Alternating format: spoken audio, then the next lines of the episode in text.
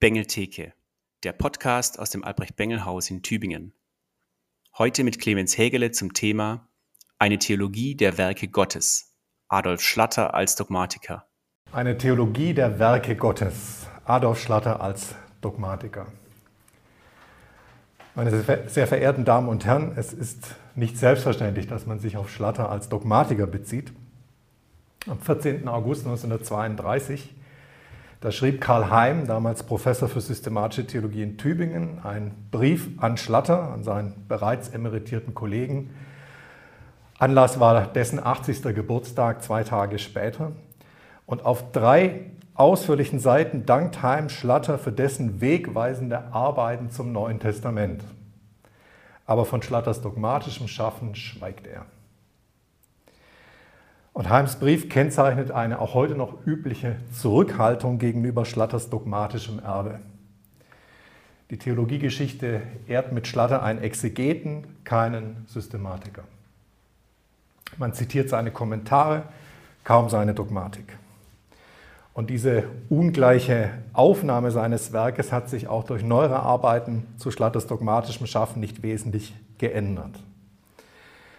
Und auch abgesehen von den Gründen für diese Zurückhaltung möchte ich am Anfang eine These sagen. Wer Schlatter verstehen will, der muss ihn als Neutestamentler und als Dogmatiker verstehen. Für Schlatter vollendet sich Theologie erst im Zusammenklang von biblischer Wissenschaft und Dogmatik. Das zeigt sich übrigens schon an seiner Berufsbiografie. An den drei Fakultäten, an denen Schlatter für Neues Testament berufen worden war, ähm, Bern, Greifswald und Tübingen, da las Schlatter immer auch dogmatische Themen. Hat sich das also zusichern lassen, das zu dürfen. Und nach Berlin berief ihn das preußische Kultusministerium sogar ausdrücklich, Zitat, für die systematische Theologie. Neues Testament sollte er lediglich, lediglich lesen, Zitat, soweit es ihm Bedürfnis ist. Und am Ende seines Lebens berührte etwa ein Drittel seines sehr umfangreichen Schrifttums systematisch-theologische und philosophische Themen. Also bei weitem nicht nur exegetische. Insofern ist es schmerzlich, wenn in einem Theologenlexikon unserer Tage steht, dass sein Hauptwerk die Erläuterung zum Neuen Testament sei. Also ein gemeindenaher Kommentar.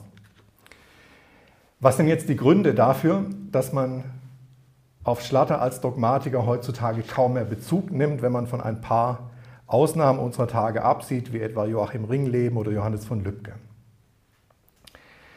Es gibt einige Gründe, zwei davon möchte ich nennen und ein bisschen ausführen. Der erste und wohl folgenschwerste Grund ist, ähm, dass manche starke inhaltliche Vorbehalte gegen das haben, was sie bei Schlatter an Dogmatik vermuten und an Missgriffen in seiner Dogmatik vermuten zum Beispiel, sie sei biblizistisch und dem eigentlich widersprechend auch eine Art von natürlicher Theologie, also eine im Menschen angelegte Möglichkeit zur Gotteserkenntnis. Und es werde sichtbar in seiner Dogmatik in der einleitenden Anthropologie. Und äh, in ihr nehme Schlatter eine gewagte Hochschätzung von Natur und Geschichte vor, die vor allem heute so nicht mehr möglich sei. Ein Beispiel für solche Vermutungen ist zum Beispiel das Vorwort von Wilfried Joost zum Nachdruck von Schlatters Dogmatik im Jahr 1977. Über weite Teile äh, lobt Joost Schlatters Dogmatik uneingeschränkt, bemängelt dann aber, dass seiner Meinung nach Schlatter die Christusoffenbarung an eine allgemeine, jedem Menschen zugängliche Gotteserkenntnis anknüpfen wolle. Und unter anderem wegen solcher Bedenken ist es das Ziel hier meines Vortrags, mal eine Deutung von Schlatters dogmatischen Grundlagen insgesamt zu versuchen, und zwar anhand seines dogmatischen Hauptwerks des christlichen Dogmas. Also was ist Gegenstand der Dogmatik, was seine Methode, äh, was sind seine Erkenntnisquellen und so weiter. Aber bevor ich darauf zu sprechen komme, noch eine Bemerkung zu einem möglichen zweiten Grund, weshalb Schlatters Dogmatik bis heute ein Schattendasein führt. Schlatter war kein Theologe, der aufgelegt war zum Schulemachen. Auf die Frage, warum er denn kaum Habilitanten hervorgebracht hätte, soll er geantwortet haben, dass er nicht in die Sünde des Ordinarius verfallen wolle. Auf die Rückfrage, was diese denn sei, soll er weiter geantwortet haben, lasst uns Privatdozenten machen nach unserem Bilde ein Bild, das uns gleich sei. Schlatter war einer, der auf Pluralismus im Lehrgeschäft gedrungen hat. Und hätte er eine Schlatterschule gründen wollen, dann wäre das dem natürlich nicht zuträglich gewesen.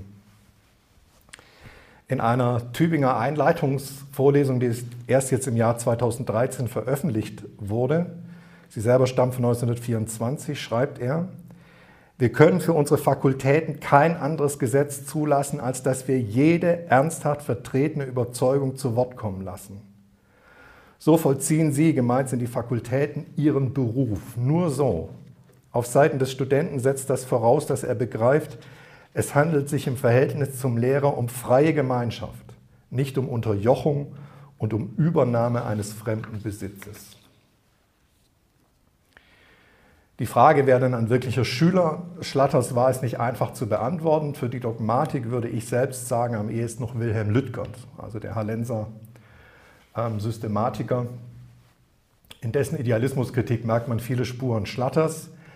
Paul Althaus hat sich zumindest auf Schlatter berufen, in seiner äh, berühmt gewordenen Uroffenbarungslehre. Ob zu Recht, wäre eine andere Frage.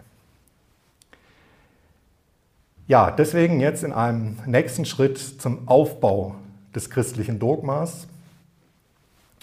Im März 1911 hat Schlatter seine Dogmatik ähm, beim Calver Verlagsverein in Druck gegeben und ich richte mich im Folgenden nach der zweiten Auflage von 1923. Der Grobaufbau ist aber im Vergleich zu 1911 vollständig beibehalten worden.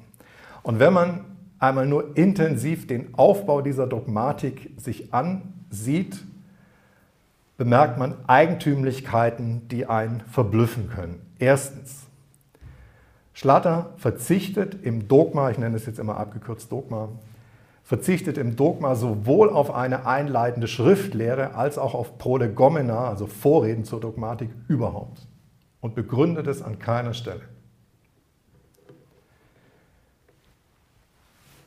In Dogmatiken sonst im Prinzip aus jeder theologischen Spielart ist es eigentlich üblich, mit Prolegomena zu beginnen und auch selbst bei unterschiedlichsten Stellungen zur Schrift ähm, auch am Anfang die Bedeutung der Heiligen Schrift zu verhandeln. Das tut er nicht. Zweite Beobachtung. Nach einem Vorwort und zwei ganz knappen einführenden Kapiteln eröffnet Schlatter sein Dogma mit einer umfangreichen Anthropologie, die fast die Hälfte des Werks ausmacht. Gegenstand der Anthropologie ist also der Mensch, von ihm dann genannt Mensch als Werk Gottes, umfassend dargestellt in seinem Personensein, Leiblichkeit, Sozialität, Denken, Fühlen, Wollen und so weiter. Dritte Beobachtung. In der Anthropologie gibt es fast keine expliziten Schriftbelege. Allerdings verschwindet die Schrift auch nicht vollkommen aus der Anthropologie. Der zweite Hauptteil dann, die Christologie, macht in durchaus traditioneller Weise dann von der Schrift Gebrauch. Vierte Beobachtung.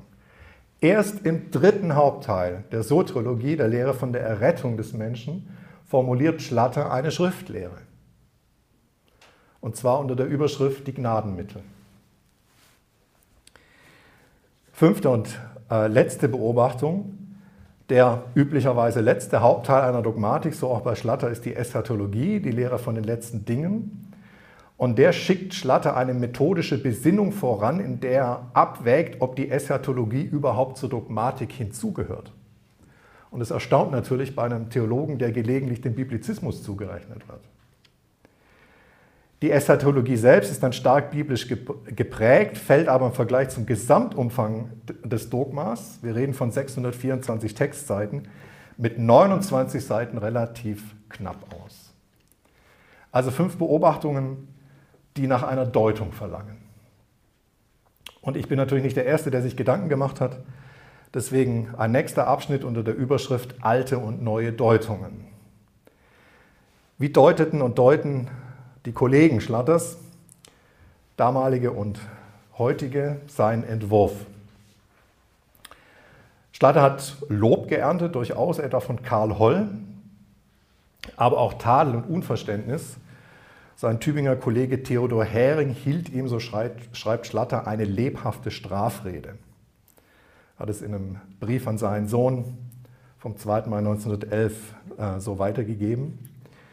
Und auch in den theologischen Zeitschriften haben sich ähm, die Rezensenten immer wieder daran gestoßen, dass Schlatter mit dieser merkwürdigen, so umfangreichen, einleitenden Anthropologie beginnt.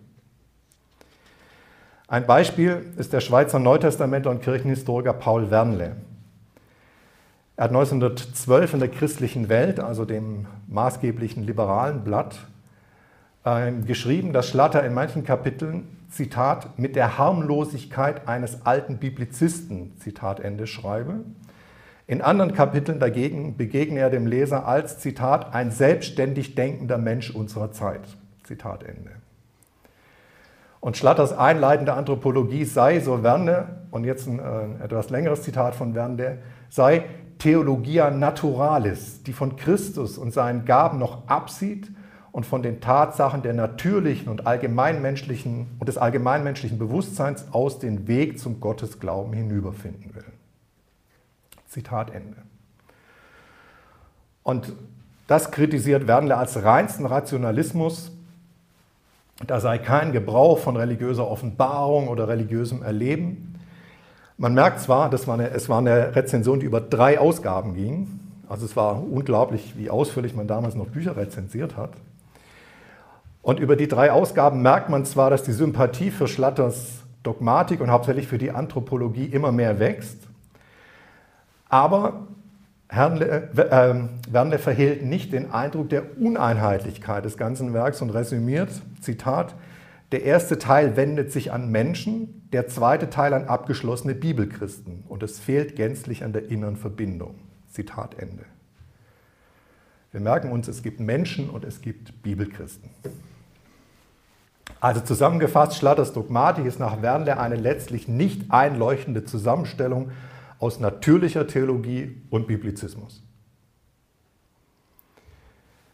Und die Frage, wie Schlatters Dogma zu deuten ist, geht bis in neueste, neuere Veröffentlichungen hinein.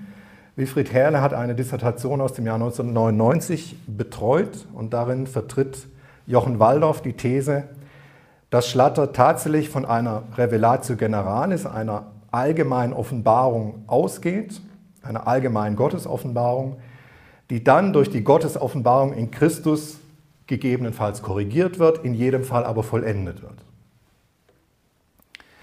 Und die meines Wissens neueste Deutung stammt von Ulrich Wilkens aus dem Jahr 2012. Er erwägt, ich sage es ganz vorsichtig, er erwägt, ob diese Anthropologie bei Schlatter nicht der Versuch ist, den Leser gerade von der Unzulänglichkeit einer solchen Anthropologie zu überzeugen. Ähm, Wilkens schreibt, es spricht sogar einiges dafür, dass er, Schlatter, bewusst mit der Lehre vom Menschen begonnen hat, um gerade liberale Leser darauf zu stoßen, dass deren anthropologische Struktur verfehlt ist und zu einer theologischen Lehre vom Menschen bekehrt werden muss. Zitat Ende. Ich will äh, noch nicht zu sehr in die Bewertung gehen, aber das halte ich für sehr unwahrscheinlich. Ähm, weil dann hätte Schlatter selber, also seine anderen Hauptteile, Christologie, Soteriologie, Eschatologie, vor dem dunklen Hintergrund einer Anthropologie, Anthropologie aufgespannt, die er selber für unzulänglich hält. Ähm, Wäre dann eigentlich auch nicht Teil seiner Dogmatik, eher eine Art Voraussetzung. Ähm, ich halte es für unwahrscheinlich, aber es gibt noch mehr Gründe, die dagegen sprechen. Deswegen jetzt der Versuch einer Deutung seiner Dogmatik insgesamt. Ich beginne mit der Frage, was verleiht dieser Dogmatik eigentlich ihre Einheit? Was verschafft Schlatters dogmatischem Hauptwerk seine Einheit? Äh, die Frage ist, hat man gemerkt, durch die Rezension ganz drängend geworden, hauptsächlich eben durch diese Anthropologie, die so eigenartig unverbunden, zumindest nach dem Eindruck vieler Interpreten, ähm, dem Rest des Werkes vorangestellt ist. Die Einheit von Schlatters Dogmatik liegt nach seiner eigenen Absicht in der Einheit ihres Gegenstandes und ihr Gegenstand ist das Werk Gottes, das ihm Gott offenbart. Das heißt, Schlatter interessiert sich in allen Teilen des Dogmas, in der Anthropologie wie in den anderen Teilen, dafür, wo den Menschen das göttliche Wirken berührt, wo Gottes Werk also sichtbar wird. Und das in grundsätzlich jedem Wirklichkeitsbereich. Denn der Gottesbegriff verweist die Dogmatik auf das Ganze. Auf den ersten Seiten des Dogmas schreibt Schlatter, im Gottesgedanken ist der Satz unmittelbar enthalten, dass alles Seiende zu Gott in Beziehung stehe und irgendwie seine Kraft und seinen Willen versichtbare. Zitat Ende. Jetzt könnte man natürlich sagen, äh, alles Seiende, das ist ein bisschen viel. Das wusste Schlatter natürlich auch. Eine Dogmatik muss sich notwendig beschränken und die Beschränkung ergibt sich aus dem kirchlich-praktischen Ziel. Und das Ziel ist, die Kirche in einer gemeinsamen Überzeugung zu einigen. Und das geschieht nach denjenigen Überzeugungen, für die leicht Übereinkunft herzustellen ist. Also es geschieht an den naheliegenden Überzeugungen, nicht an den geheimnisvollen Dingen. Ich hatte gesagt, das Wirken Gottes ist eigentlich das einigende Leitmotiv. Ähm, deswegen daraus erklärt sich auch die Überschrift, die Formulierung der Überschriften. Die Anthropologie heißt der Mensch das Werk Gottes. Die Christologie überschreibt er das Werk des Christus. Die Soteriologie schließlich beschreibt die Gemeinde als Geschöpf und Werk Christi, das wiederum ihren Schöpfer offenbart. Und wenn man sich dieses einigende Interesse am Werk Gottes klar macht, dann wird auch verständlich, warum Schlatter nochmal eigens rechtfertigen muss, dass die Eschatologie zur Dogmatik dazugehört.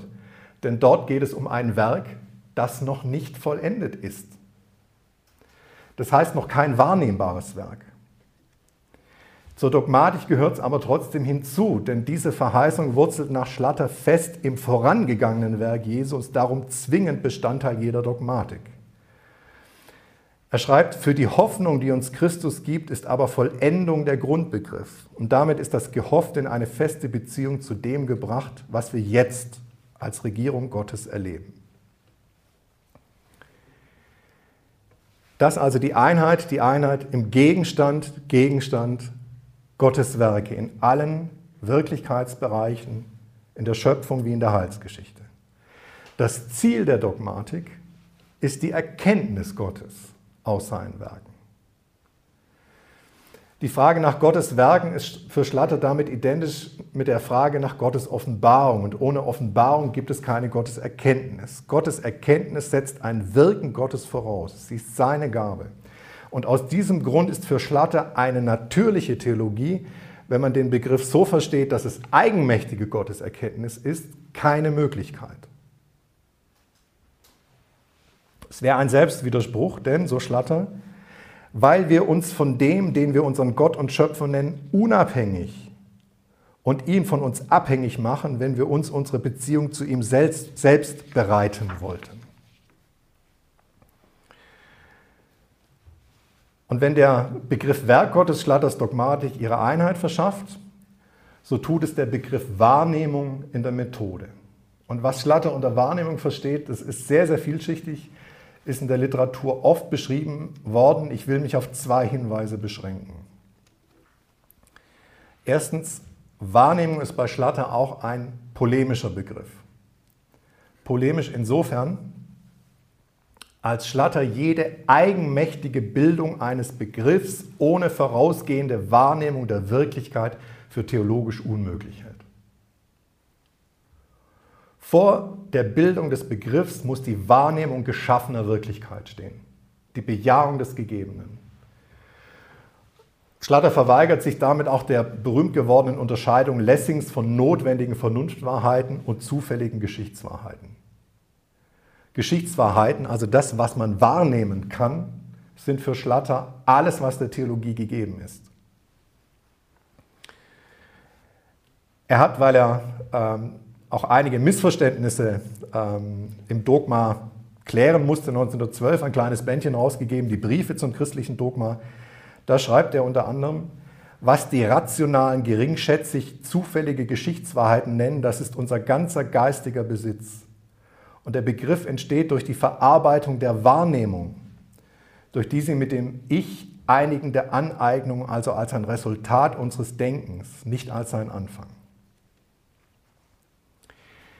Schlatter ist also kein Verfechter eines Historismus und Feind jeder Metaphysik, nur steht für ihn am Beginn jeder Begriffsbildung die Wahrnehmung von Geschichte im Sinne von Geschehen, von Wirkung, von Werk. Also Wahrnehmung der Werke des handelnden Gottes in Schöpfung und Erlösung. Man könnte von einem sogenannten historischen A priori sprechen. Und damit steht er, das merken die, die sich mit Hamann auskennen, in der Nähe Hamanns. Ist übrigens ähm, bis heute nicht so ganz klar, wie stark Schlatter von Hamann wirklich beeinflusst war. Man wird vermutlich eher zurückhaltend urteilen müssen. Man weiß, dass er eine Gesamtausgabe von Hamanns Werken einmal geschenkt bekommen hat. Ob er sie gelesen hat, wissen wir nicht. In einem Brief an Lüttgert ähm, schreibt er einmal, dass er sich Hamanns Werk niemals intensiv hätte widmen können. Zitiere ihn. Zwischenhinein in den Tumult der nach außen gekehrten Welt wage ich nicht, ihn zu mir zu laden. Er sollte zeitlose Stille finden, die ihm ruhig zuzuhören erlaubt. Und er ist nicht der Einzige, der vor der Türe stehen bleiben musste, weil es Sprechstunde war. Zitat Ende. Das also die ähm, erste Bemerkung zu diesem für Schlatter ganz wichtigen Begriff der Wahrnehmung. Und ein zweiter Begriff, äh, eine zweite ähm, Anmerkung dazu. Schlatter hat diese Hochschätzung der Wahrnehmung für die theologische Methode auch versucht, christologisch zu begründen. Für ihn gilt, dass Christus, in dem alle Schätze der Weisheit und Erkenntnis verborgen liegen, nicht nur als der erhöhte, sondern auch als der irdische Quelle von Weisheit und Erkenntnis ist. Christus war sozusagen für die Apostel sichtbar, und so schreibt Schlattern im Aufsatz von 1899, er war sichtbar auf dem hell beleuchteten Boden des ihnen erkennbaren Geschehens. Der Gekannte ward ihnen der Geglaubte, weil das an ihm Erkannte sie zu ihm zog und ihre Persönlichkeit in ihrer Einheit und Gesamtheit an ihn band. Und diese Struktur der Christuserkenntnis, also Christi Wahrnehmung im Raum realer geschichtlicher Vorgänge, das überträgt Schlatter auf die Struktur von Gottes Erkenntnis insgesamt. Sie speist sich aus der Wahrnehmung der erkennbaren Werke Gottes. Er schreibt, die Freude der Apostel bestand darin, durch Christus in eine Welt hineingestellt zu sein, die ihnen Vorstellungen bot, in welchen sich das Ja ihrer ganzen Seele sammelte, weil diese Vorstellungen ihnen die Taten und Gaben ihres Gottes meldeten. Weil es die Taten Gottes sind, in welchen der Glaube seinen Grund und Inhalt hat, bedarf er auch des Auges, welches diese Taten sieht und versteht, erhält er sich dadurch, dass unser Blick unablässig auf das gerichtet ist, was Gott für uns tat und tut. Also zusammengefasst, die Wahrnehmung des Werkes Gottes in Schöpfung und Christusgeschichte mit dem Ziel der Erkenntnis Gottes gibt der Dogmatik Schlatters ihre Einheit in Gegenstand und Methode. Jetzt bleiben aber noch eine Menge Fragen zu beantworten. Etwa die, warum ist in dieser einleitenden Anthropologie so wenig Rückgriff auf die Schrift? Deswegen nächster Teil, Anthropologie und Schriftgebrauch. Die naheliegendste Deutung, und viele haben die ja auch ausgesprochen, ist die, dass Schlatter eben mit dieser Anthropologie ein anthropologisches Bewusstsein vorläufiges, außerbiblisches Fundament legt, auf den dann später so in der Schriftbefund noch zu stehen kommt.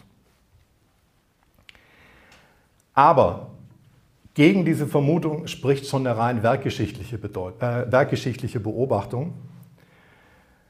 Als im Jahr 1907 ähm, Schlatters Frau Susanna sehr plötzlich und unerwartet gestorben ist, fasste Schlatter den Entschluss, er hat selbst gesagt, ehe es völlig Herbst wird, fasste er den Entschluss, seine Theologie zu einem vorläufigen Abschluss zu bringen und in drei großen Werken zu veröffentlichen. Und binnen vier Jahren ähm, hat er dann die beiden Bände seiner neutestamentlichen Theologie und seine Dogmatik geschrieben. Und diese drei Bände bilden nicht nur durch ihren Autor eine Einheit, sondern Schlatter hatte während der Abfassung ernsthaft erwogen, den ganzen Stoff in einem einzigen Band zu präsentieren. Also das, was uns heute ähm, sehr fremd vorkäme, wenn jemand eine neutestamentliche Theologie und eine Dogmatik in einem Band äh, veröffentlichen würde. Das genau war seine Absicht. Ein ähm, Werk, an dem er sich da auch ein bisschen orientieren wollte, das eine Art Gewährsmann für ihn gewesen wäre, war der Schriftbeweis von Hofmann aus Erlangen. Und Schlatter hat sich dann aber letztlich doch entschieden, beide Arbeiten formal zu trennen, scheint es aber später bereut zu haben. Er schreibt äh, in einer autobiografischen Schrift, ich meinte schließlich, die gesonderte Durchführung der beiden Aufgaben sei heute für die Richtigkeit unseres Denkens wertvoll, bin aber nicht sicher, ob die Entscheidung nicht doch eine Anpassung an den Zeitgeist war. Übrigens gibt es ein Werk, wo Schlatter das dann doch so gemacht hat, und das war in seiner Ethik. Da hat er tatsächlich dann den Schriftbefund und den ethischen, dogmatischen Befund in einer einzigen Darstellung ähm, verwoben. Was bedeutet es jetzt aber für die Deutung der Dogmatik? In der Ethik, wie gesagt, da führt Schlatter auch formal durch, was er bei der Dogmatik formal nicht gemacht hat, aber was für die Dogmatik auch inhaltlich gilt, nämlich sie ist stets als auf die Schrift bezogen zu denken. Auch wo in der Dogmatik selbst mal ein Schriftbezug fehlt. Aber sie ist immer im Zusammenklang mit den beiden Bänden neutestamentlicher Theologie zu deuten. Der Schriftbefund ist Voraussetzung der gesamten Dogmatik, auch in der Anthropologie. Im Vorwort des ersten Bandes seiner neutestamentlichen Theologie von 1909 schreibt Schlatter, dass nach der neutestamentlichen Arbeit der ersten beiden Bände jetzt eine Dogmatik folgen muss, in der der Schriftbefund mit dem dogmatischen Denken verschränkt wird. Das hat er dann in der Dogmatik oft nicht explizit gemacht. Aber man muss sich ihn sozusagen immer als einen vorstellen, bei dem beide Bände geöffnet nebeneinander liegen. Und dass Schlatter die Schrift nicht zeitweise jetzt methodisch ausgrenzt, auch nicht in der Anthropologie, das wird noch durch eine weitere Beobachtung an der Anthropologie selbst gestützt. Denn an einigen wenigen Stellen leistet Schlatter auch innerhalb der Anthropologie da und dort einen expliziten äh, Schriftbeweis. Und das hat manche Interpreten irritiert. Die haben gesagt, jetzt lässt er erstmal die Schrift weg, was wir ohnehin schon schlecht finden, und dann ist er auch noch nicht konsequent, sondern macht es an wenigen Stellen doch. Ähm, Erich Schäder beispielsweise hat daran äh, Anstoß genommen und ähm, geschrieben, Schlatter sage doch selbst, jetzt Zitat, dass die menschlichen Tatbestände und Vorgänge, welche er hier für seine theologischen Zwecke verwertet, speziell die religiös-sittlichen ähm, nicht ohne die Schrift und ohne den Christus der Schrift erfasst worden sind. Also, er sei da selbst nicht konsequent gewesen. Ist denn jetzt mit Schlatter hier zeitweise der Biblizist durchgegangen und hat ihn inkonsequent werden lassen? Nein, es ist anders.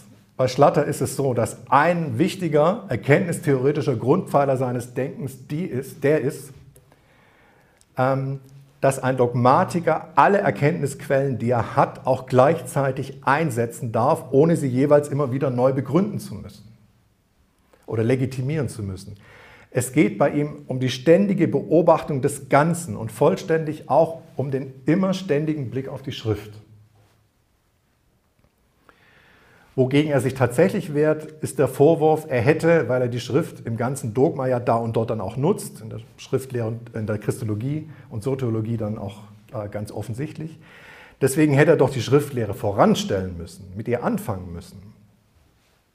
Aber er kann eben eine Erkenntnisquelle auch verwenden, noch bevor er sie vor dem Leser legitimiert hat.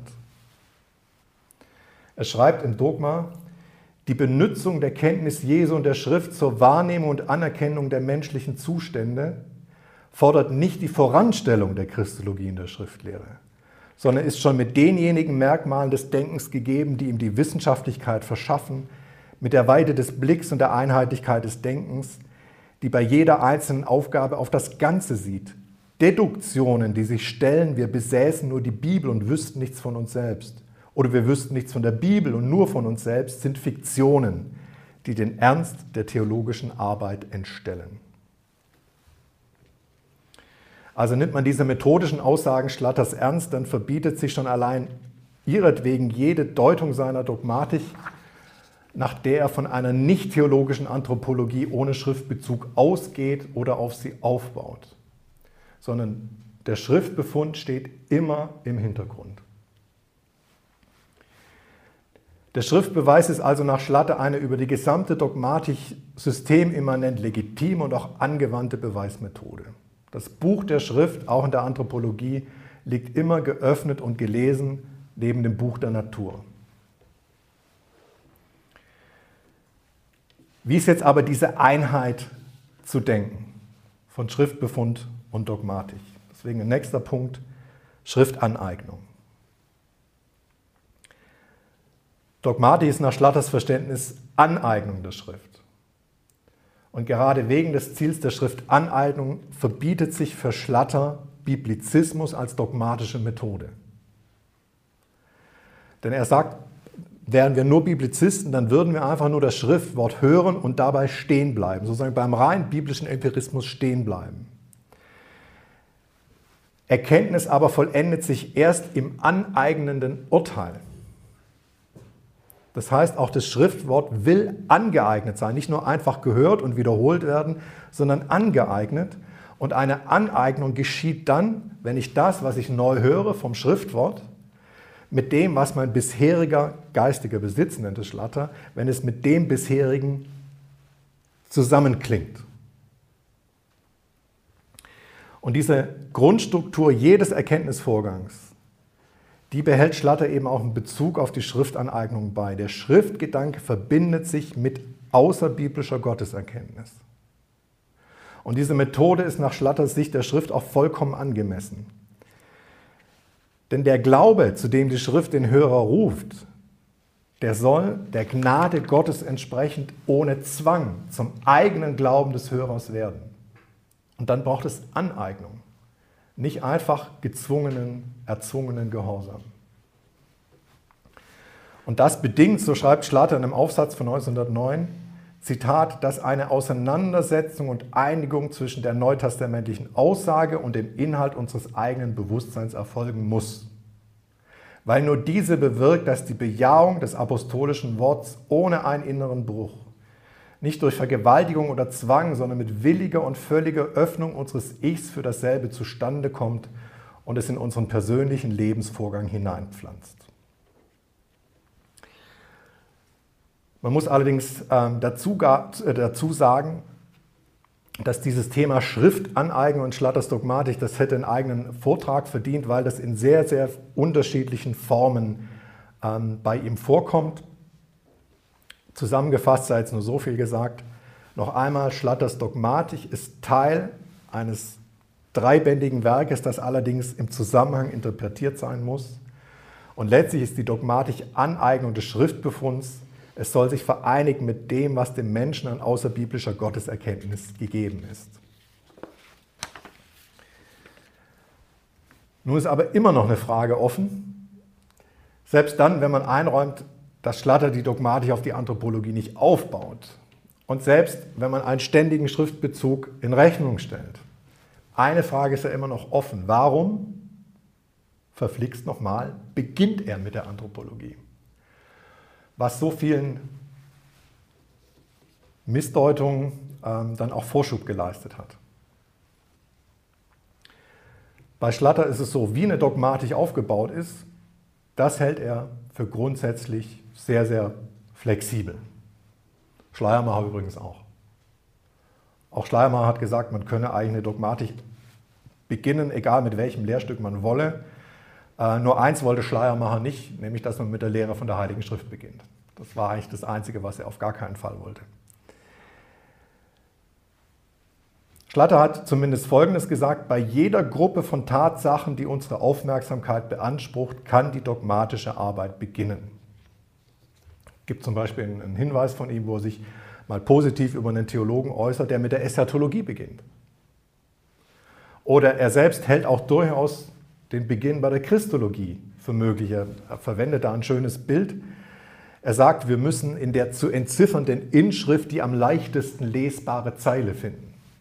Und die ist für ihn so im ganzen Heilsgeschehen, das Gott mit den Menschen begonnen hat, ist die Christusgeschichte.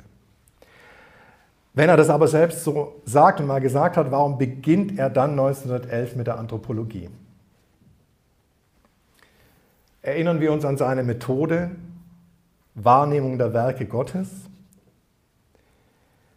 die Beobachtung dieser Werke, wie Schlatter es immer wieder sagt.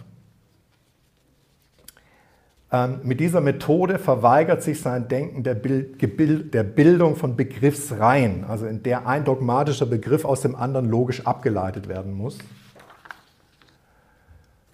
Da wäre es tatsächlich wichtig, was jetzt nach was kommt. Da wäre die Anordnung der Dogmatik äh, eine ganz, ganz wichtige Sache und bleibe nicht flexibel. Bei Schlatter hat der Aufbau seiner Dogmatik ganz andere Motive, nämlich didaktische. Also welche Beobachtung erleichtert eine andere und sollte ihr deshalb vorgeordnet werden? Und dann denkt sich Schlatter einfach Folgendes, wenn Christus die Gabe Gottes an den Menschen ist, dann hat diese Gabe einen Empfänger. Und dann ist es sinnvoll, um später Christus richtig verstehen zu können, sich den Empfänger erstmal anzusehen. Wer ist der Mensch, dieses Geschöpf Gottes? Was Christus wirkt, nehmen wir, so Schlatter, schärfer wahr, wenn wir vorher wahrnehmen, wer der Mensch ist für den er gekommen ist.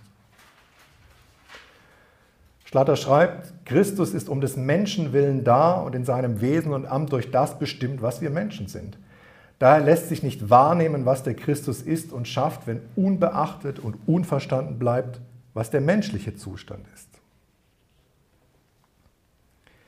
Das nochmal zur Frage ähm, der, der Anordnung der Dogmatik.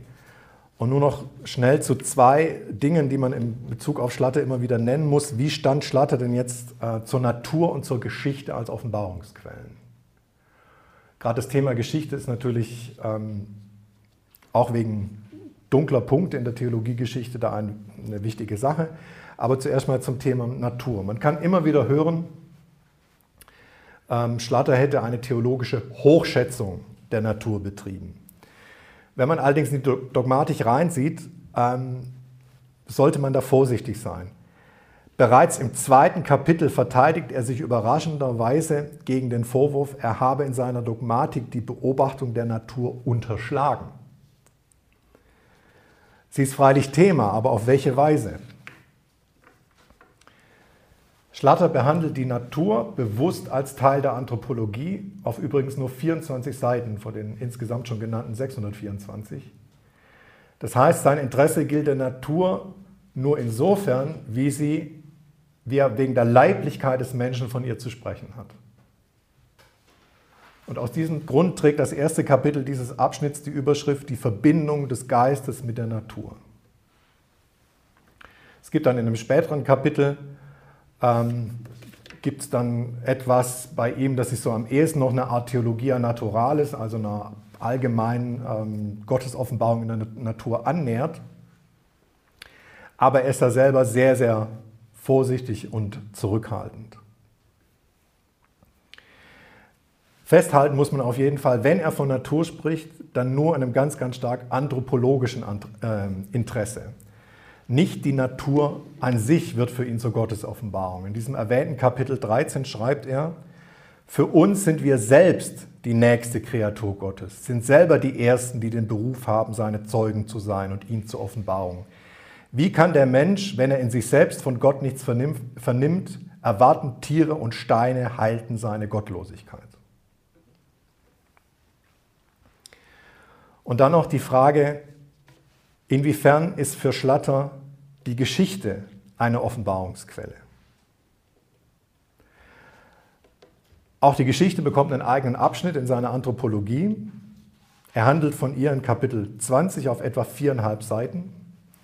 Und sein Interesse ist auch hier wieder ein dezidiert anthropologisches, also die Frage, wie ist jeder Mensch in Geschichte eingebunden, wie wird jeder Mensch durch Geschichte bestimmt und bestimmt sie selbst.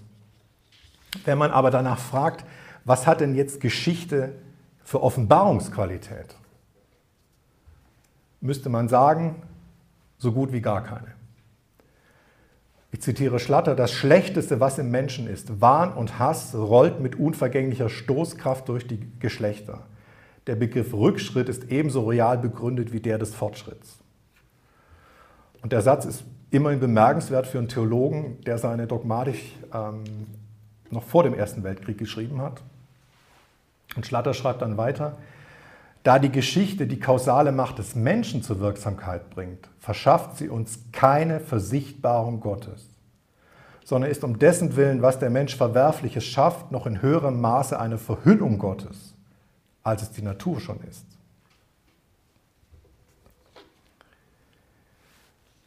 Er kann dem Phänomen Geschichte als solches, dass es Geschichte gibt, dass es intelligible Beziehungen gibt, die durch die Geschichte geschaffen sind und so weiter, kann er der, der Geschichte eine gewisse, äh, sehr begrenzte Offenbarungsqualität beimessen.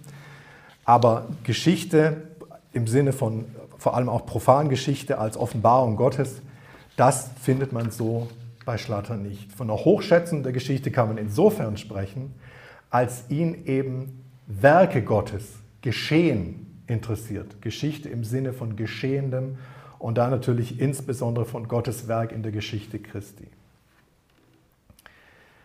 Ich möchte ähm, ein Fazit am Schluss versuchen, wenn man auf das alles jetzt so zurückblickt. Ähm, was hat uns Schlatter bleibend als Dogmatiker zu sagen? Das erste ist der Versuch, ihn mal ein bisschen einzuordnen. Schlatter ist weder ein Theologe des religiösen Selbstbewusstseins, ähm, wie es ja unter anderem so die Jahrzehnte vor dem Ersten Weltkrieg, äh, wie es das da ja noch gegeben hat, noch äh, ein Offenbarungstheologe, die dann in der Zeit nach dem Ersten Weltkrieg ähm, so die Vorherrschaft hatten.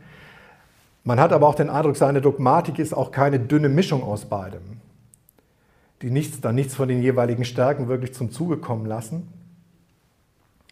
Ich glaube, eine heutige Theologie und Kirche, die sich von der schroffen Alternative zwischen beiden Strömungen nicht einengen lassen will, die könnte in Schlatter da einen wichtigen Gesprächspartner haben. In einem zweiten Punkt kann man kritisch fragen, ob Schlatters Dogmatik, auch wenn man den im Wesentlichen so bejahen möchte, nicht vielleicht doch eine Dogmatik, ich sage mal, für Friedenszeiten ist. Ähm, Schlatters Suche nach der kirchlichen Einheit in der dogmatischen Überzeugung ist ja an sich begrüßenswert, ähm, kann aber zu einer offenen Flanke werden, wenn eben auch mal ein scheidendes Wort Not tut. Ich glaube, dass das mit Schlatters Dogma durchaus möglich ist, aber ich glaube nicht, dass Schlatters Dogmatik da der erste Band ist, nach dem man dann greift wenn man einmal in unfriedlichen Zeiten Dogmatik betreiben muss. Und das Dritte, ich glaube, ähm, zusammenhängend mit Punkt 1, dass für heute immer noch fruchtbar sein könnte, Schlatters Schriftgebrauch in der Dogmatik. Die Schriften des Neuen Testaments sind ihm die Prolegomena zur Dogmatik. Sein Schriftgebrauch erstarrt aber trotzdem nicht in einem leblosen Biblizismus. Die Schrift sozusagen als historisches A priori liefert nicht einfach den Schriftbeweis, sondern ist uns im Zusammenklang mit der Wahrnehmung aller göttlichen Werke zur Aneignung vor und aufgegeben. Das Schriftwort wird dann nicht lediglich nachgesprochen, sondern zum wirklichen Eigentum. Und um das nochmal abschließend zu verdeutlichen, zu verdeutlichen, schließe ich mit einem Zitat aus dem Vorwort der Dogmatik. Dort heißt es, aus Jesu Botschaft entsteht das Wort der Christenheit. Und aus der Theologie des Neuen Testaments wird ihre eigene Theologie. Ich bedanke mich für die Aufmerksamkeit.